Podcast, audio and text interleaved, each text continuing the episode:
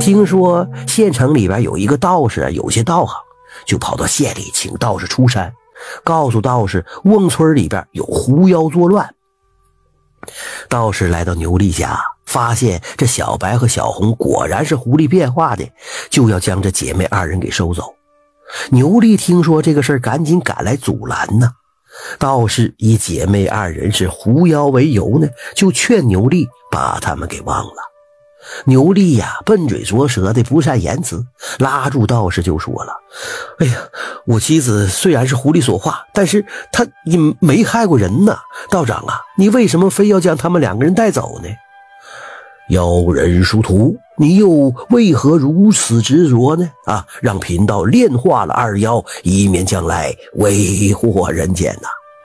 牛力抱着道士的腿就跪在地上了，一边说一边哭：“哎呀，我我我愿意与与妻子隐居山林，只求道长你你你放过我们吧。”牛力讲述了之前发生的事儿，道士发现牛力所说的和李大娘所说的完全不相同。道士掐指一算，发现这小白和小红啊，应该跟牛力走，让牛力带着两个妻子赶紧离开了生活了半辈子的孟村。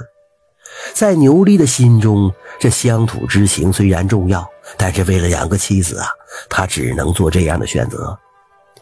虽然牛力离开家乡了，但是生活却过得很幸福。夫妻三个人自给自足，再也没有人占牛力的便宜了。这生活啊，也是越来越好。道士骂了李大娘母子之后，也离开瓮村了。李老根回到家里，是越想越气。啊，凭什么牛力这么个傻子能有这么好的运气，他自己就不行呢？从那以后啊，李老根也时常去山上蹲守，希望自己也能有这样的奇遇。半年之后呢，李老根在山上还真碰到一个女的，虽然没有小红和小白漂亮，那好歹也是个女的呀，就把她给娶回家了。万没想到啊，这个女的霸道非常啊！